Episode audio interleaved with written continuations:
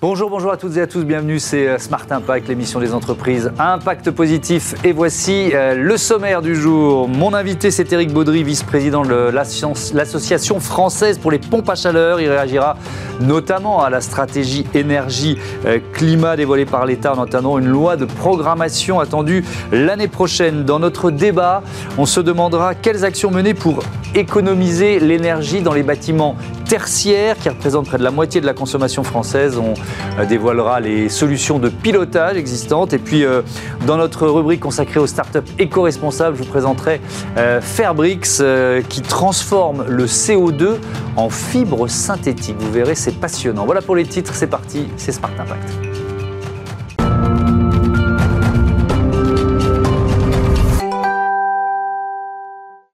Bonjour Eric Baudry, bienvenue. Bonjour Thomas. Vous êtes donc vice-président de l'Association française pour les pompes à chaleur, mais aussi directeur des affaires publiques du groupe Intuis. Euh, la stratégie énergie-climat du gouvernement, euh, euh, ça fait, bon, elle a été dévoilée, mais on attend encore la loi de programmation énergie-climat qui doit nous donner une sorte, vous donner surtout une sorte de feuille de route pour les quoi, cinq prochaines années. Mais en fait, ça, on pourrait même se projeter plus loin. Qu'est-ce que vous en attendez? Pourquoi c'est tellement important pour un secteur comme le vôtre? Alors, trois enjeux. Un premier enjeu qui est lié à la, réduction nécessaire des consommations d'énergie de l'ensemble des bâtiments. Quand on mhm. parle des bâtiments, ce sont euh, nos maisons individuelles, nos appartements, nos entreprises, nos locaux d'une manière générale. Mhm. Les bâtiments publics également sont concernés. Mais c'est aussi la, une réponse à l'engagement et à la nécessaire réduction des, émissions de carbone du pays. Mhm. Nous sommes plutôt en France sur une tendance très, très positive. Et c'est également un engagement pour la filière. Ce sont des impacts relativement importants. D'une part, pour la filière industrielle de la pompe à chaleur, mmh. en France comme en Europe. Euh, et puis c'est également euh, au, au, sein de la filière un impact, ce sont des impacts relativement importants pour sur la question de l'attractivité des métiers de l'industrie, mais également l'attractivité de la filière de l'installation. Pourquoi, pourquoi, le, pardon, interrompre, pourquoi la feuille de route donnée par l'État, euh, et, pourquoi vous en êtes dépendant, quoi, d'une certaine façon? Vous voyez ce que je veux dire? Parce qu'on me dit, bah, c'est un secteur privé, ça bosse, euh, les pompes à chaleur, les Français la, découvrent, de, les découvrent de, plus en plus, de mieux en mieux. Bon, très bien. Pourquoi l'action de l'État, l'impulsion donnée par l'État est importante? Parce que l'État français a pris des engagements relativement importants, justement dans cette logique de, sur la base de la SNBC, la stratégie nationale bas carbone, qui embarque encore une fois et la réduction des consommations et la réduction des émissions de carbone. Mais pour ce faire, il faut euh, travailler sur de nouvelles technologies. C'est ce, que, ce à quoi se sont attelés l'ensemble de, des industriels soit de la chaudière qui évolue vers la pompe à chaleur, soit des fabricants, comme nous sommes, de, de pompes à chaleur sur le territoire français. C'est une démarche qui ne se, cette période de mutation ne se fait pas en, ne se fait pas en deux ans. Mmh. Nous sommes sur un temps long, un temps long lié à, aux investissements industriels, parce que nous sommes en industrie sur un temps de, de l'ordre de sept années entre le moment où on décide et le moment où on devient rentable mmh. sur, une, sur ce type d'investissement. Et puis la rénovation des logements, ça n'est pas une mince affaire. Euh, il y a un impact budgétaire relativement important. Il y a des, niveaux d'investissement qui sont, qui sont quand même importants, entre 15 et, entre 15 et 18 ou 15 et 20 000 euros en fonction des typologies de logements pour des maisons individuelles. Euh, d'une part, et puis il y a un, qui, qui, peut se compenser aussi par le, retour sur investissement. Mm. Le retour sur investissement se calcule de plus en plus aisément, notamment avec, la, avec le prix de l'énergie. Et ça dépend aussi de primes, de subventions qui pourraient, qui pourraient être allouées par l'État? Alors oui, il, y a, il, existe aujourd'hui un dispositif qui est important et qui est plutôt, plutôt conséquent en termes d'accompagnement, qui mm. s'appelle Ma Prime Rénov'. Mm. Globalement, il y a deux dispositifs, ma prime rénov et puis un dispositif qui est le, que sont les certificats d'économie d'énergie, qui permettent aussi d'accompagner euh, et, de, et, de, et de distribuer une part de, une, part de financement. L'un dans l'autre, ma prime rénov plus les C2E permettent en fonction, tout est calculé sur la base du, du revenu fiscal du foyer concerné, peut aller entre, entre 15 et, et 60%, voire plus pour les logements les plus, les plus précaires. Pour les, foyers, pour les foyers fiscaux les plus précaires. Et quand on parle de précarité, on parle de précarité énergétique, et non pas de précarité sociale. Alors je vais rappeler cette, euh, cet objectif euh, ou cet engagement, je ne sais pas quel terme employer, pris par le, le président de la République, c'était le 25 septembre 2023. Voilà cette citation d'Emmanuel Macron. Nous avons décidé de tripler la production de pompes à chaleur d'ici à 2027 et d'arriver donc à produire un million de pompes à chaleur sur notre territoire, c'est important, et de former en parallèle 30 000 installateurs. C'était lors du Conseil de planification écologique. Il y, a beaucoup d'infos, hein, et on va les reprendre les unes après les autres. D'abord, peut-être d'une manière générale, est-ce que c'est réaliste? 1 million 2027. C'est très ambitieux. C'est très ambitieux et ça peut être réaliste avec un accompagnement, euh, avec un accompagnement pour le coup de l'État et des mm. pouvoirs publics euh, de, de, l'ensemble de la filière industrielle. C'est atteignable. Euh, nous sommes encore une fois sur une échelle de temps qui est relativement courte. Nous ah sommes en 2023 mm. et produire un million de pompes à chaleur sur le territoire français, c'est accessible, mais encore une fois, il va falloir s'y mettre. Mm très rapidement. Aujourd'hui, on en produit combien? Aujourd'hui, sur la technologie, des, de la, plus, la technologie la plus généralisée qui permet de répondre au remplacement de chaudières fuel mmh. ou gaz, énergie fossile, euh, il, est, il est installé aujourd'hui 350 000 pompes à chaleur en France. Donc, il faut faire 300 ça veut dire qu'il faut faire x3 à minima, sachant qu'aujourd'hui, les appareils, les 350 000 machines qui sont installées, mmh. ne sont pas toutes produites sur le territoire français. C'est ça. Et c'est ça le grand écart. Et là, c'est pour ça que je disais que sur notre territoire, euh, c'est un élément euh, euh, important. Donc ça veut dire quoi? Ça veut dire installer de nouvelles usines, de nouveaux sites industriels. Il y en a, il y en, a pas mal déjà aujourd'hui en France. Il y a déjà un grand nombre aujourd'hui d'entreprises qui sont, qui sont implantées sur le territoire français et qui viennent à la fabrication de, de, pompes à chaleur. Deux grandes, deux grandes natures d'industrie. Les fabricants de chaudières historiquement implantés sur le territoire français, mmh. qui ont amorcé une conversion, une mutation euh, euh, progressive de leur, euh, de leur activité vers la production de pompes à chaleur. C'est-à-dire qu'ils continuent de produire les deux, mais, mais en, se préparant à produire de plus en plus de pompes à chaleur, c'est ça Avec une période de biseau, sachant qu'on aussi, a déjà aujourd'hui une interdiction du fuel et du remplacement du fuel dans les logements. Euh, d'une part, il y aura une pente progressive sur la, sur la mise sur le marché des solutions gaz mmh. pour favoriser justement les, les solutions dites à énergie renouvelable que sont les pompes à chaleur. Donc cette première catégorie, les, des, industriels implantés de grande taille qui produisent en quantité importante et de qualité des chaudières gaz, pour l'essentiel aujourd'hui. Euh, à la fois des solutions pour le pour le ce qu'on appelle les installations seules ou des installations murales. Il y a une question d'ailleurs sur le, dans le programme de rénovation sur les solutions murales en logement collectif. Et puis des industriels comme nous sommes qui avons pris le et nous sommes euh, au, moins deux sur le territoire français, avoir déjà amorcé depuis euh, une quinzaine d'années en ce qui nous concerne cette cette évolution. Et nous avons donc engagé un certain nombre d'investissements sur la pompe à chaleur et sur les solutions de production d'eau chaude, par exemple. Mais pour faire x3 je reviens à, l'objectif annoncé, quoi. C'est-à-dire, il faudrait qu'il y ait des concurrents qui naissent, il faudrait que vous puissiez, quoi, euh, démultiplier vos, usines, pour produire autant sur le territoire. Il existe déjà aujourd'hui sur le territoire français une base industrielle euh, qui, doit muter, qui va devoir muter. Euh, donc, soit par extension, soit par transformation, mmh. et par transformation, encore une fois, progressive d'un outil industriel qui produit aujourd'hui de la chaudière, enfin des chaudières. Oui, ça veut dire on produira moins de chaudières au gaz et, et on produira plus, et on produira plus de pompes à chaleur. Donc c'est atteignable, mais encore une fois, nous sommes sur une échelle de temps qui est extrêmement courte. L'ambition initiale était, euh, était calée pour 2030. Il ne vous aura pas échappé qu'entre-temps, il y a aussi un, un, épisode, un épisode électoral à l'horizon 2027.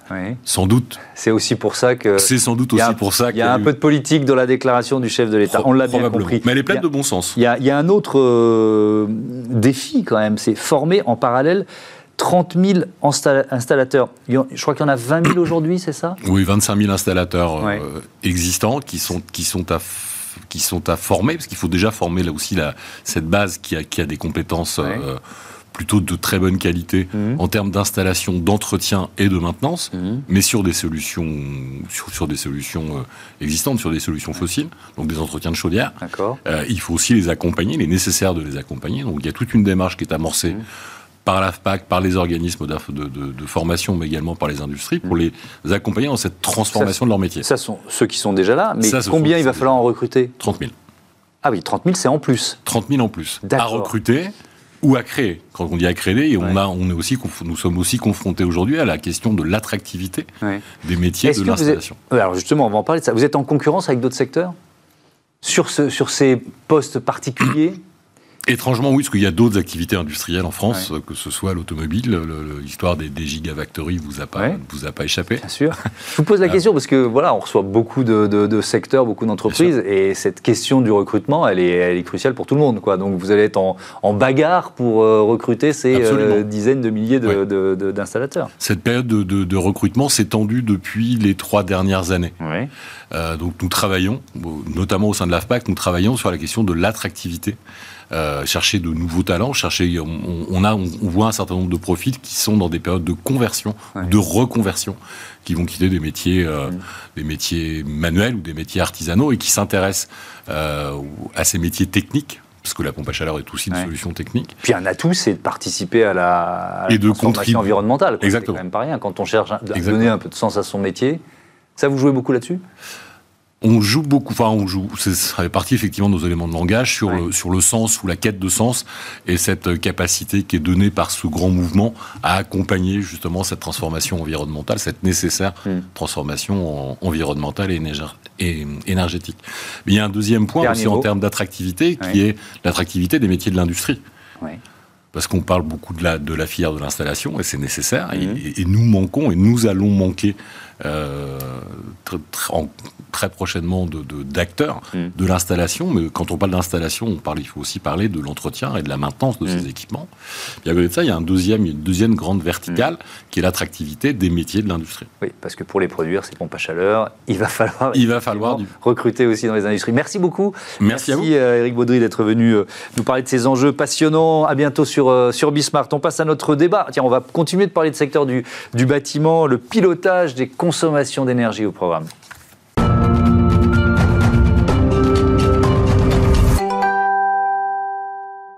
Le débat de Smart Impact avec Gaspard Bricou. Bonjour. Bonjour. Bienvenue. Vous êtes chef de projet RSE Transition écologique et énergétique chez Kim Fischer. Julien Bellinx, bonjour et bienvenue. Bonjour. Directeur général d'Efficia. On s'était vu ici il y, a, quelques mois euh, déjà pour parler de, pilotage des consommations euh, d'énergie. Euh, qu'on quand même présente rapidement vos entreprises euh, respectives. Kingfisher, euh, Gaspard Bricou, secteur de la rénovation du domicile, c'est ça?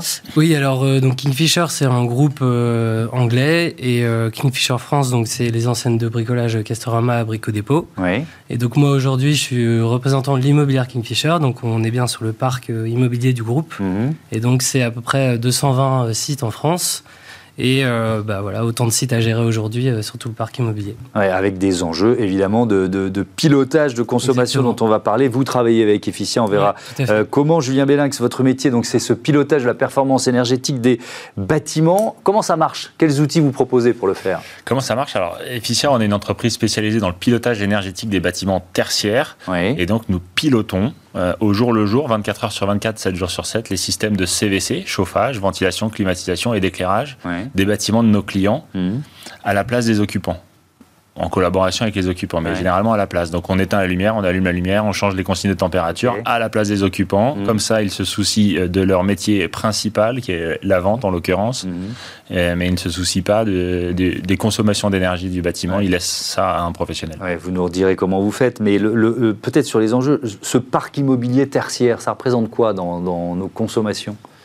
Alors, le parc immobilier tertiaire, c'est. Euh, alors, le secteur de, du bâtiment dans son ensemble, c'est quasiment la moitié des consommations d'énergie en France, tout secteur confondu. Tout secteur confondu, d'accord. Donc, c'est beaucoup plus important que l'industrie, le transport euh, ou que sais-je.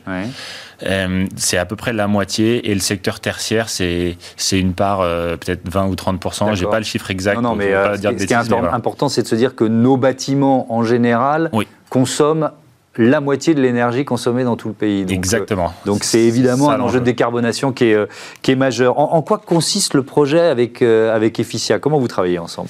Alors nous, on travaille avec Efficia depuis 2017, donc sur la partie donc, GTB, donc gestion, gestion technique pardon, des bâtiments.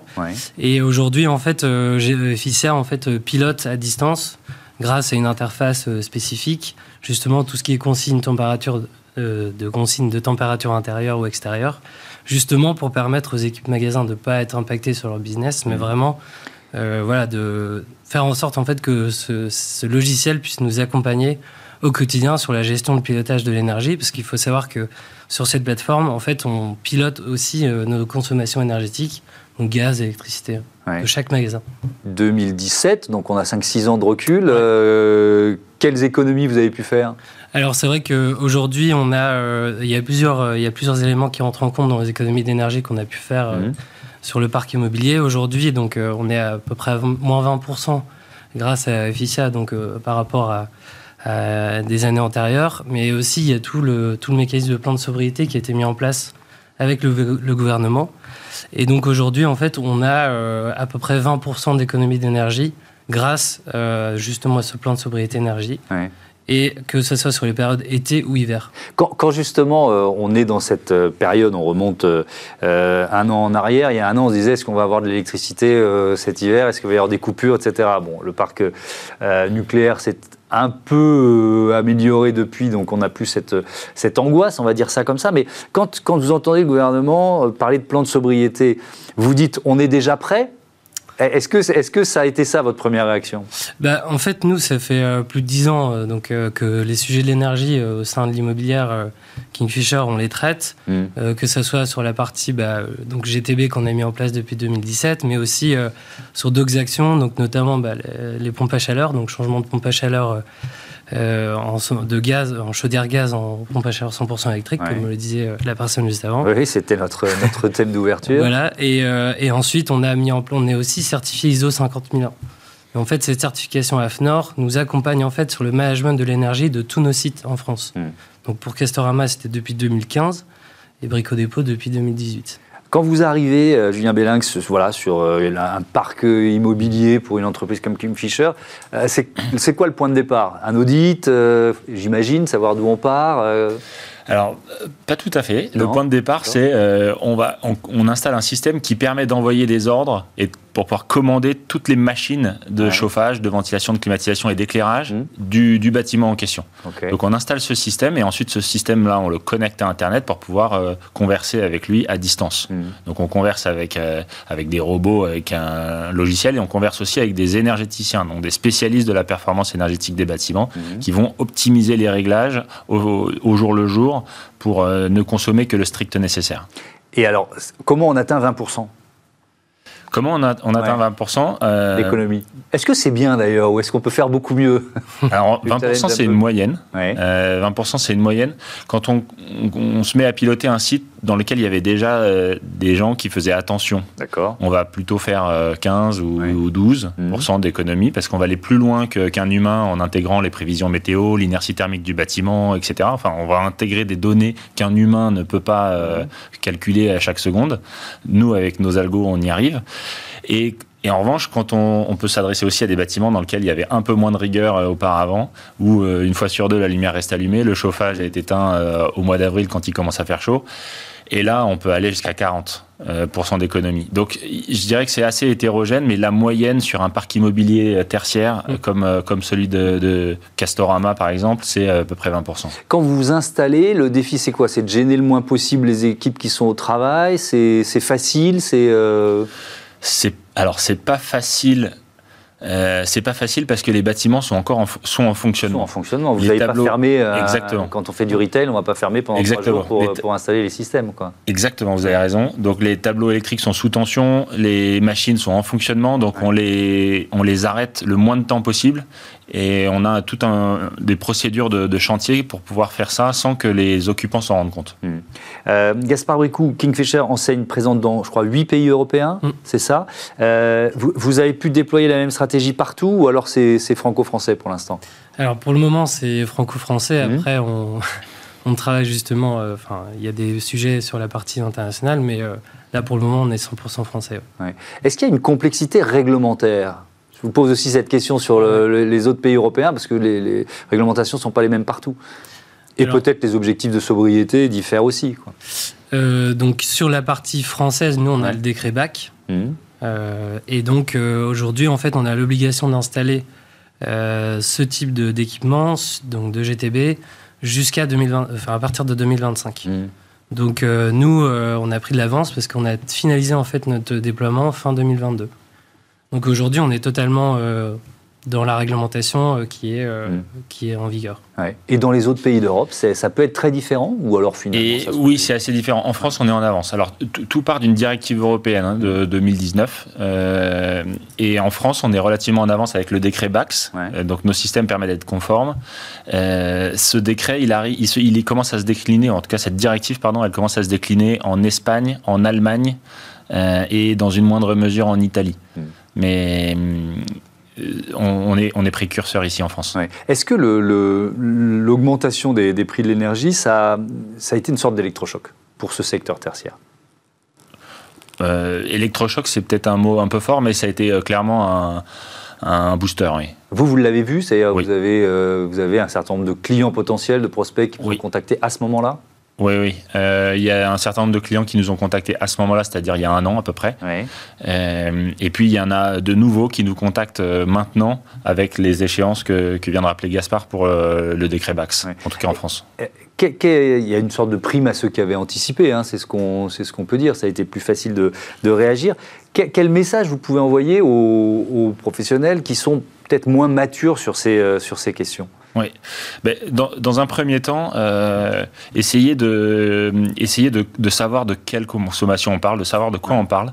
Donc, euh, connect, enfin, on a la chance d'avoir en France des compteurs généraux d'énergie, d'électricité ou de gaz qui sont connectés, mmh. pour lesquels on peut accéder aux consommations en quasi live.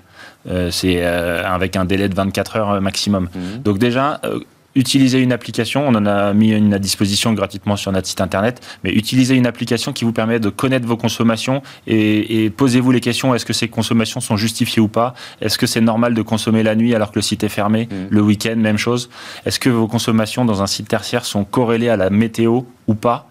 Si elles ne le sont pas, c'est qu'il y a un problème dans un site tertiaire. Bref, la première étape, c'est déjà de savoir de quoi on parle et d'analyser ces données. Mmh. Et ça, c'est facile, n'importe quel exploitant de bâtiment peut le faire. Mmh. Euh, avec une capacité d'anticipation. C'est ce que vous disiez, l'algorithme, il sert à ça. Quoi. Parce que quand on éteint un bâtiment pour le, enfin, je suis pas professionnel, hein, mais pour le relancer, ça prend, il y a une inertie, c'est ça, ça, prend, ça, prend, du temps. Oui. Alors, euh, quand on passe dans une phase de pilotage, c'est un niveau euh, supérieur en termes de maturité. effectivement, on, commence à se poser ce genre de questions et à utiliser le, et on utilise l'inertie thermique du bâtiment pour mm. faire des économies. Gaspard Bricou, les, les on dit souvent que c'est peut-être faux, hein, que les premières économies sont les plus faciles à faire. C'est-à-dire que quand ça fait 5 ou 6 ans qu'on est dans cette démarche-là, est-ce que ça devient compliqué de continuer d'améliorer euh, sa consommation d'énergie? Bah, en fait, euh, justement, tout à l'heure, je parlais de l'ISO 50001. Mm. Aujourd'hui, en fait, cette certification elle nous permet justement de travailler sur les axes voilà, on parlait de GTB, mais euh, sur d'autres axes, notamment sur la partie formation, la partie euh, formation des équipes en magasin, euh, également sur la partie bah, justement indicateur, indicateur de performance, le suivi au quotidien, voilà, des responsables sécurité ou des chefs de secteur dans les magasins et dans les dépôts. Mmh. Donc en fait, c'est un ensemble en fait. Et aujourd'hui, oui, il y a d'autres pistes qui sont évoquées. Euh, sur, euh, voilà, un peu sur les derniers kilomètres, les derniers kilowatts à aller chercher. Mhm. Mais il n'empêche qu'aujourd'hui, bah, voilà, on, peut encore, euh, on peut encore aller chercher un peu plus loin sur d'autres aspects du bâtiment en général. Et donc, voilà, la GTB, c'est une composante de toute cette chaîne mhm. d'économie d'énergie. Julien Béinx, par exemple, sur l'eau, on peut utiliser vos, technologies pour aussi économiser l'eau? Oui. Euh, alors, on ne peut pas piloter un réseau d'eau, mais on peut surveiller un réseau d'eau, et ce qui permet d'identifier les fuites le plus rapidement possible, en quasi instantané, pour pouvoir les, les, corriger. Hmm. Merci beaucoup, merci à tous les deux, et à, bientôt sur euh, Bismart. On passe à notre euh, rubrique Startup quand le CO2 devient de la fibre synthétique.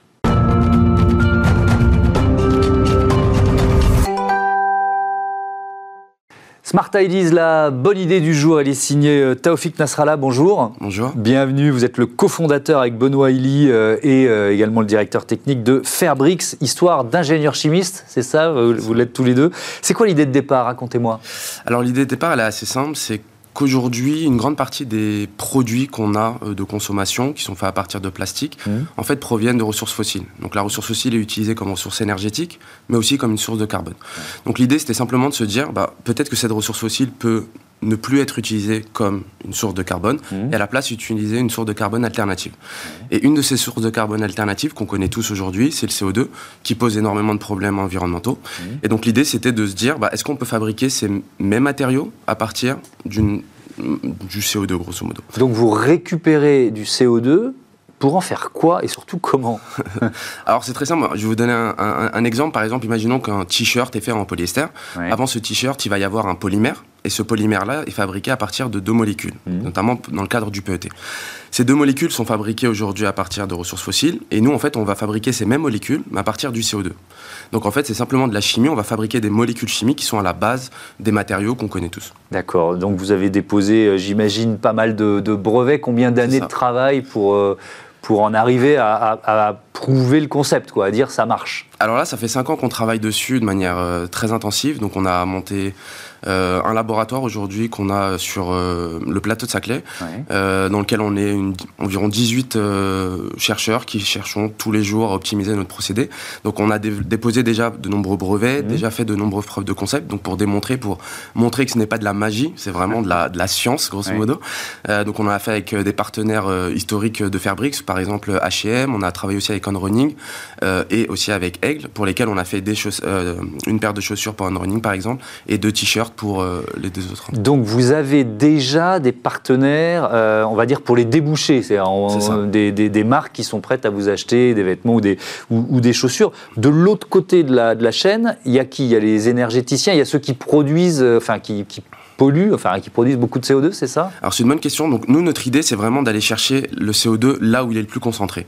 Donc aujourd'hui, là où il est le plus concentré, c'est dans, dans des, émissions en fait des usines qui produisent énormément de CO2. Mmh. Donc l'idée, c'est d'aller là-bas, prendre le CO2 qui est très concentré et d'aller le récupérer pour en faire un matériau euh, innovant. Donc en fait, c'est un avantage aussi pour mmh. l'émetteur qui peut se voir débarrasser entre guillemets de son émission euh, de carbone. Mmh. Le, polyester, c'est une matière première très utilisée par le monde par, l'univers du vêtement. Extrêmement utilisée. Aujourd'hui, ça représente plus de 50% de l'ensemble des matériaux qui sont utilisés par l'industrie du textile. C'est-à-dire que 50% des vêtements qu'on porte, il y a forcément du, du, du polyester dedans Soit du polyester pur ou alors du polyester mélangé avec euh, d'autres matériaux comme le coton. Donc ça, veut dire que dans, dans, la décarbonation du secteur du, du vêtement, la solution euh, technique que vous proposez, elle est, elle est majeure. Quoi elle est cruciale parce Ce qu'on appelle un game changer en quelque sorte.